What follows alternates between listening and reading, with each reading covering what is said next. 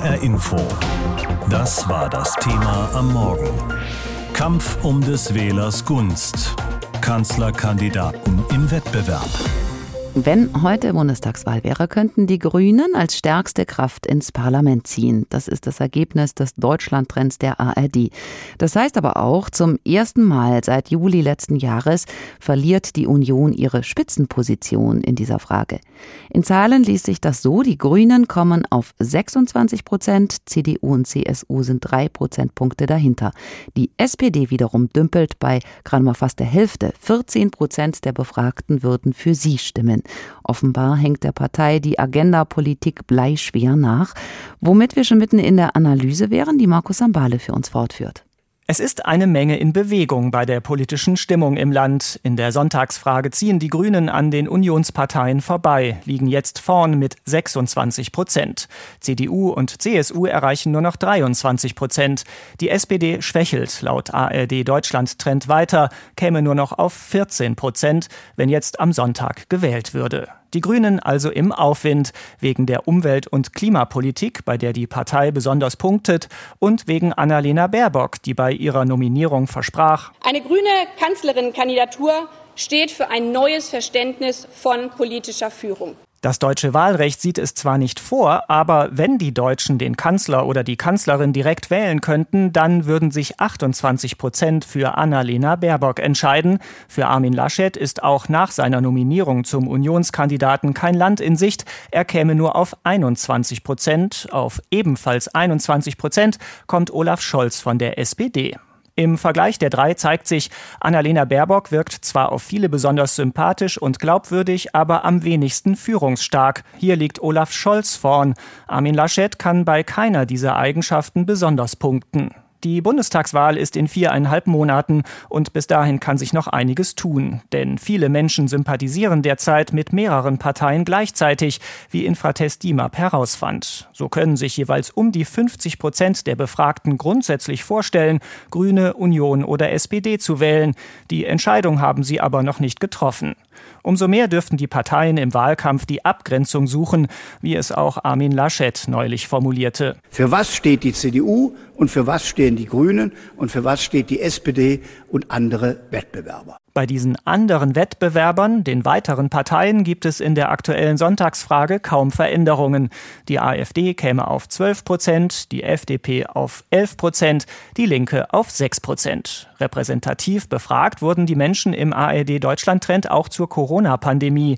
Die Impfbereitschaft ist im Vergleich zum Jahresbeginn gestiegen. 75 Prozent der Deutschen sagen jetzt, dass sie schon geimpft sind oder sich auf jeden Fall impfen lassen werden. Weitere 11 Prozent wollen das wahrscheinlich tun. Nur noch 13 Prozent lehnen eine Impfung eher oder komplett ab. Ein Thema diese Woche, die Aufhebung von Corona-Beschränkungen für bestimmte Gruppen. Da betonte Gesundheitsminister Spahn. Das ist eben wichtig, dass wir hier ein einheitliches Vorgehen haben, vor allem beim Umgang mit Geimpften und Genesenen. Dass die Geimpften und Genesenen von Kontaktregeln und nächtlichen Ausgangsbeschränkungen befreit werden, das finden 55 Prozent der Deutschen richtig. 40 Prozent sehen das im Moment kritisch. In der Politik kommt es auf drei Dinge an. Inhalte, Inhalte, Inhalte. Wird uns immer wieder gesagt von den Parteien. Das stimmt auch, allerdings nur teilweise. Es kommt halt auch darauf an, den richtigen Kandidaten oder die Kandidatin zu haben. Wenn beides zusammenpasst, ist das halt ideal. Die aktuellen Meinungsumfragen scheinen das auch zu bestätigen. Zumindest für die Grünen geht die Rechnung da auf. Die kommen auf 26 Prozent im neuen Deutschland-Trend der ARD. Die Union verliert deutlich um vier Punkte auf nur noch 23 Prozent und die SPD, immerhin Regierungspartei im Moment, kommt auf nur 14 Prozent. Auffällig ist, dass dieser starke Gewinn für die Grünen ausgerechnet jetzt kommt, kurz nachdem Annalena Baerbock als Kanzlerkandidatin benannt wurde. Gleichzeitig fällt auf, wie die Union seit der Kandidatur von Armin Laschet verliert. Ob also die Kandidaten alles andere in den Schatten stellen. Darüber habe ich mit Professor Emanuel Richter gesprochen. Er war lange Politikwissenschaftler an der Universität von Aachen. Herr Professor Richter, steckt in diesen Zahlen auch die Botschaft drin, dass die Grünen vor allem so gut dastehen, weil sie Annalena Baerbock haben?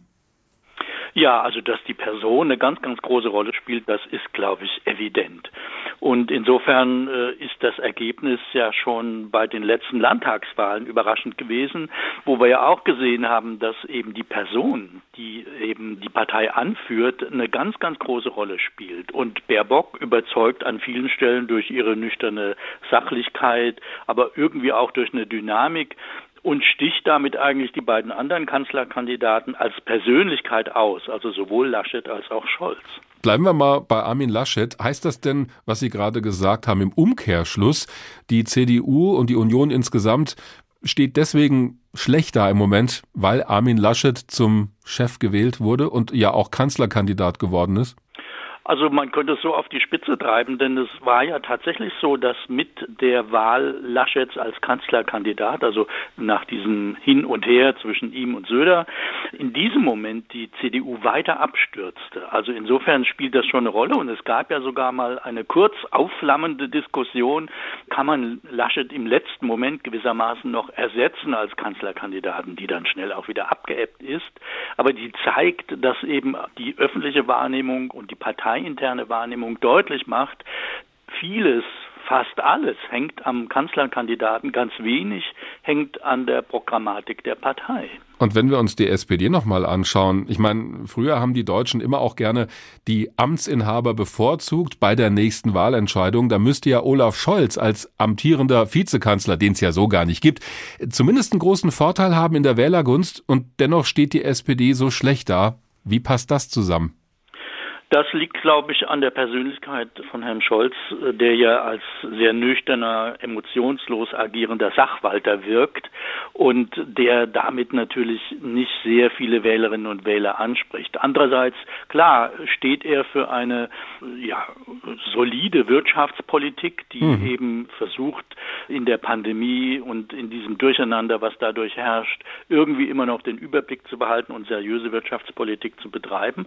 Also insofern seine Sachkunde, glaube ich, ist unumstritten, aber die Persönlichkeit ist das Problem. Und wenn man eben jetzt äh, die drei nebeneinander stellt, dann ist Baerbock als diejenige, die eben sehr dynamisch wirkt und äh, irgendwie auch ansprechend ist im Hinblick auf die Wählerinnen und Wähler, natürlich im Vorteil. Bevor wir jetzt zu sehr dieses Bild malen, dass es nur noch auf die Kandidatinnen und Kandidaten ankäme, welche Rolle spielen denn noch die politischen Grundüberzeugungen bei so einer Entscheidung? Naja, also das ist alles ein Indiz dafür, dass eben die politische Programmatik der Parteien in den Hintergrund tritt und die Persönlichkeit der Spitzenpolitikerinnen und Politiker in den Vordergrund. Also doch. Das ist ein Trend, der jetzt nicht ganz neu ist, mhm. aber der ist an der Stelle, glaube ich, offenkundig. Ja? Zugespitzt könnten wir ja sagen, die Parteien könnten sich eigentlich diese aufwendige Arbeit an dem Wahlprogramm sparen, wenn am Ende doch nur der oder diejenige zählt, der oder die im Rampenlicht steht? Oder ist das jetzt zu sarkastisch formuliert? Naja, das wäre ein bisschen zu übertrieben. Es gibt natürlich noch Beruhigt mich ein bisschen. Unterschiede, ja. Aber ähm, man muss eben sehen, dass diese Unterschiede schrumpfen und dass es ja ganz wenige Politikbereiche gibt, die in der Bevölkerung jetzt als gewissermaßen die großen Themen identifiziert werden. Das ist sicherlich die Umwelt- und Klimapolitik, die Wirtschaftspolitik im Allgemeinen, nach wie vor Bildungspolitik, Technologie, Infrastruktur, immer noch das Thema Migration. Aber da sind die Unterschiede unter den einzelnen Parteien wirklich zusammengeschrumpft. Das haben wir jetzt auch gerade gesehen, zum Beispiel bei dem Koalitionsprogramm in Baden-Württemberg, wo die CDU sich gewissermaßen den Klimazielen verschreibt, hm. um sich eben der Grünen, der Koalition mit den Grünen anzupassen. Also da sind ganz viele Dinge in Bewegung und die Themen, die schrumpfen zusammen und die Spielräume der Parteien, sich da in den einzelnen Themen alternativ zu positionieren, die schrumpfen auch. Uns Medien wird ja immer auch gerne vorgeworfen, wir würden uns zu sehr auf die Personen konzentrieren und zu wenig über Inhalte reden. Aber wenn ich Sie jetzt so höre, ist das eine bedenkliche Entwicklung eigentlich, dass es dann doch viel, viel mehr, vielleicht auch als früher, um die Personen geht und nicht so sehr um die Inhalte? Das ist sicherlich auf der einen Seite bedenklich, insofern auch, als dass eben ja immer noch die Parlamente eine große Rolle spielen, die ja eigentlich die Regierungschefs wählen.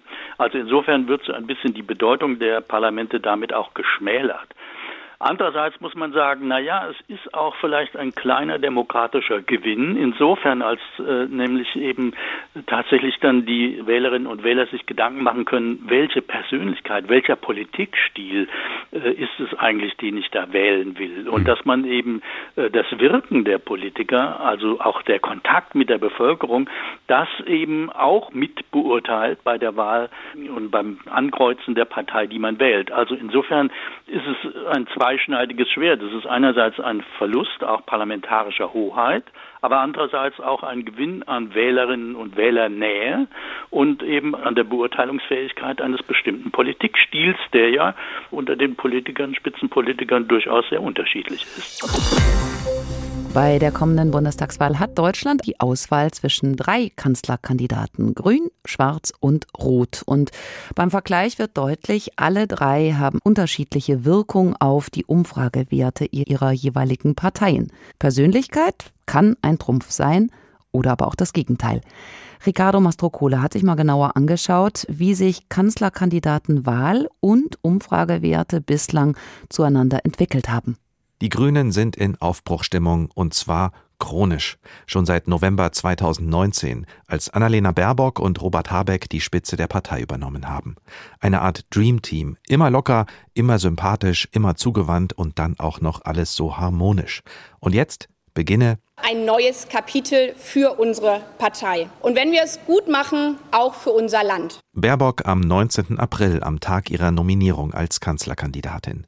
Eine Kampfansage an die anderen Parteien. Die Grünen zum ersten Mal mit eigenen Ambitionen aufs Kanzleramt und dann noch mit einer 40 Jahre alten Politikerin. Die Reaktionen aus Union und SPD sind respektvoll, zum Teil sehr wohlwollend. Baerbock kommt gut an, sogar bei Wählerinnen und Wählern anderer Parteien, hält die Grünen in einem Umfragehoch und sie hat die Zustimmung sogar zwischenzeitlich nochmal hochgeschraubt. Ich möchte anbieten, eine Politik, die den Menschen zuhört und ihnen aber auch wirklich was zutraut. Sie bietet an, sie will zuhören und den Menschen etwas zutrauen. Sie fordert nicht, sie haut nicht auf den Tisch. Sie ist vermutlich die unangenehmste politische Konkurrentin, die sich die anderen jemals haben vorstellen können ein Albtraum. Ich gratuliere Annalena Baerbock zu dieser Wahl. Es wird ein fairer, ein frischer, vielleicht auch manchmal ein fröhlicher, jedenfalls ein ernsthafter Wahlkampf werden. Das sagt Armin Laschet noch am gleichen Tag und damit kurz bevor er sicher wissen konnte, dass er diesen Wahlkampf als der Kanzlerkandidat der Union anführen würde. Nach einem unerwartet chaotischen Machtkampf muss er jetzt Scherben aufkehren. Versöhnen, zuhören, auch Gegensätze wieder zusammenzubringen und das braucht jetzt die CDU. Armin Laschet, auch er will zuhören, allerdings ist das zunächst als Therapie gedacht für die eigene Partei. Der Ministerpräsident von Nordrhein-Westfalen steht aber auch seit jeher schon für Integration, für die freundliche Ansprache, für den Dialog, aber nicht fürs Zupackende. In der Corona-Politik ist er einen Schlingerkurs gefahren. Seine Ernennung zum Kanzlerkandidaten der Union war eine Qual. Das Medienecho von Langeweile und viel Spott für die Union geprägt. Die Umfragewerte sind mit Armin Laschet, seit er CDU-Chef geworden ist Mitte Januar, fast immer nur gesunken. Er hat der Partei bisher nicht helfen können, im Gegenteil. Aber Armin Laschet hat einen langen Atem und ein enormes Durchhaltevermögen und er gibt zu, dass er lernt. Jedenfalls haben die Grünen uns gelehrt, wie man den Prozess stiller lösen kann. Ich will nicht einen Wahlkampf führen wie in Amerika, wo man danach nicht mehr miteinander reden kann. Diese gegenseitige Fairness, die können wir beide voneinander lernen. Wir beide, das ist eine interessante Formulierung. Hat Laschet da nicht jemanden vergessen oder auf spitzbübische Art und Weise absichtlich ignoriert? Wie war das jetzt mit dem dritten Kanzlerkandidaten im Bunde? Unter denjenigen, die sich um das Kanzleramt bewerben. Genau, Olaf Scholz muss sich selbst ins Spiel bringen. Glaube ich, bin ich schon derjenige mit der meisten Erfahrung dafür, wie man ein so großes Land regiert, das in Europa eine so wichtige Rolle spielt. Olaf Scholz, Kanzlerkandidat der SPD. Das ist bekannt seit August 2020. Breite Zustimmung gab es in der SPD auch vom linken Flügel, die anderen Parteien waren wenig überrascht.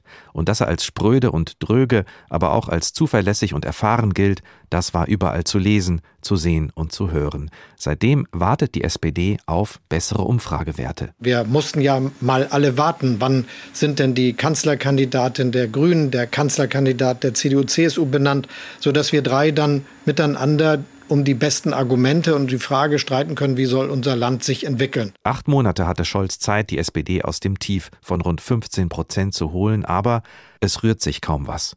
Ob wegen oder trotz Olaf Scholz ist ungewiss. Er selbst aber glaubt an ein Wahlergebnis von weit über 20 Prozent. Eine Frau im Bundeskanzleramt, das war lange für die Union überhaupt keine Frage. Natürlich sollte das so sein mit Angela Merkel. Die tritt aber nicht mehr an bei der Bundestagswahl, sondern Armin Laschet und der ist ja nun mal nachweislich ein Mann.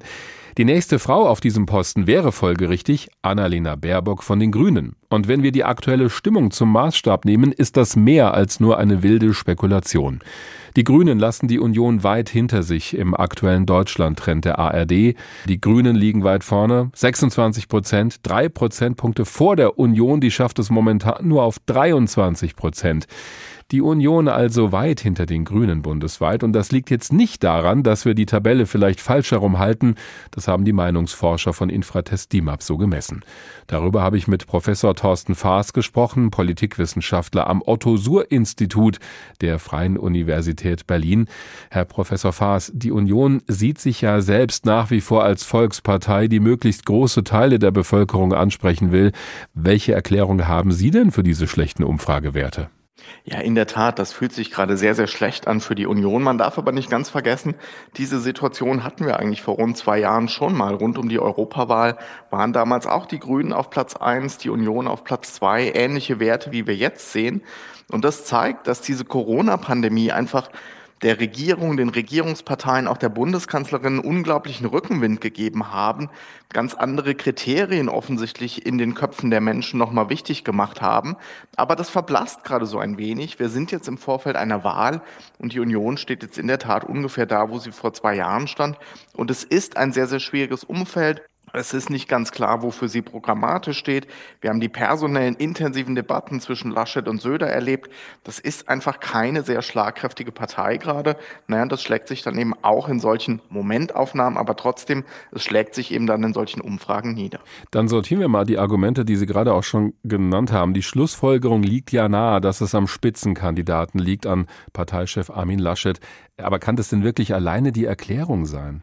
Nein, das wäre sicherlich zu einfach, denn Armin Laschet war ja vor zwei Jahren beispielsweise noch gar kein Faktor. Nur ist es eben auch umgekehrt so, dass Armin Laschet jetzt kein Zugpferd in der aktuellen Situation ist. Seine Werte sind nicht wirklich gut. Das gilt für die Gesamtbewertung, das gilt aber auch für so Teildimensionen seiner Bewertung, Führungsstärke, Kompetenz, Glaubwürdigkeit. Da hat er tatsächlich durchweg eigentlich schlechte Werte und es gelingt ihm auch nicht, und das ist an einem solchen Wahl ja eben auch sehr, sehr wichtig, die eigenen Anhängerinnen und Anhänger hinter sich zu vereinen. Das heißt, Armin Laschet ist jetzt sicherlich nicht der Grund für diese schlechten Werte der Union, aber in dieser unübersichtlichen, dynamischen Lage wäre natürlich der Kandidat jemand, der da sozusagen den Zug führt, der die Partei und auch die Anhängerinnen und Anhänger nach vorne mit einem positiven Image sozusagen führt. Aber das gelingt Armin Laschet in diesen Tagen sicherlich auch in keiner Weise. Nun kann auch der beste Kandidat nichts bewirken, wenn er kein Programm vorzuweisen hat. Und da haben wir von der Union bislang nicht so wahnsinnig viel gehört, mehr als vier Monate vor der Bundestagswahl. Wie empfinden Sie das? Also wie kann das sein? Ja, das ist erstmal ein wichtiger Hinweis, dass natürlich so eine Wahlentscheidung am Ende aus ganz, ganz vielen verschiedenen Faktoren gespeist wird. Der Kandidat, das Programm, auch Regierungserfahrung, über die wir ja in diesen Tagen auch sehr viel sprechen. Auch das ist natürlich etwas, was immer wieder auch zieht. Das haben wir in Baden-Württemberg erlebt. Kretschmann, der sagt, Sie kennen mich. Wir haben es früher erlebt. Frau Merkel, die sagte, Sie kennen mich.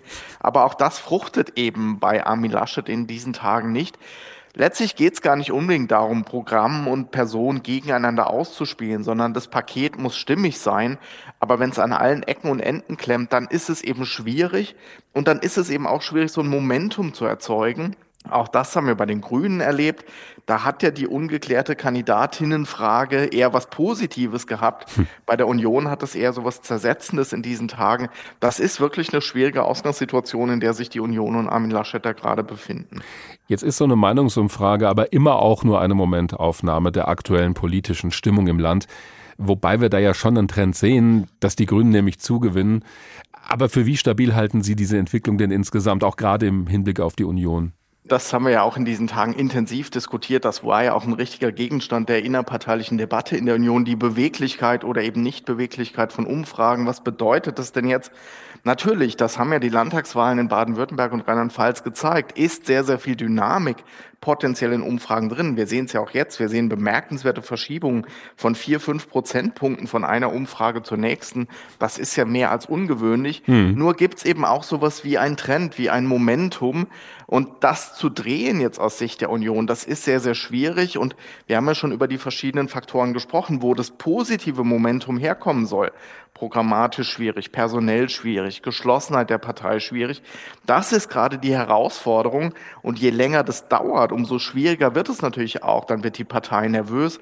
Also ja, das ist nicht das Ergebnis der Wahl im September, völlig klar. Hm. Aber trotzdem kann man schon auch ein Fragezeichen daran machen, wie sich das für die Union jetzt plötzlich ins Positive drehen soll. Und wenn ich Sie richtig verstehe, sehen Sie, Stand jetzt auch noch kein Ereignis bis zur Bundestagswahl, dass das jetzt nochmal komplett über den Haufen werfen könnte. Das wäre auch insofern gefährlich, wenn man das von Seiten der Wahlkämpferinnen und Wahlkämpfer in der Union versuchen würde, dass man jetzt sagen würde, naja, jetzt platzieren wir Armin Laschet plötzlich mal ganz anders. Mhm. Denn dann würde man natürlich sofort sagen, ja, wie glaubwürdig ist das denn jetzt? Bis eben haben wir das gehört, jetzt hören wir plötzlich das hier. Also das Image eines bekannten Politikers zu drehen, das ist wirklich eine große Herausforderung. Und er ist eben, und das ist vielleicht auch nochmal ein Unterschied zu Annalena Baerbock, Armin Laschet ist vergleichsweise bekannt. Mhm. Annalena Baerbock war für viele noch ein eher unbeschriebenes Blatt. Und ein Politiker, der eigentlich ein verfestigtes, aber schwieriges Image hat, das ist tatsächlich etwas, was für Wahlkämpfer und Wahlkämpfer eine große Herausforderung ist.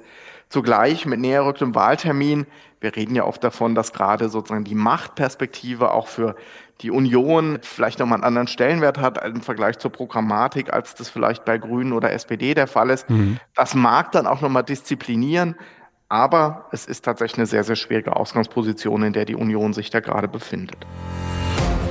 HR Info. Das Thema. Wer es hört, hat mehr zu sagen.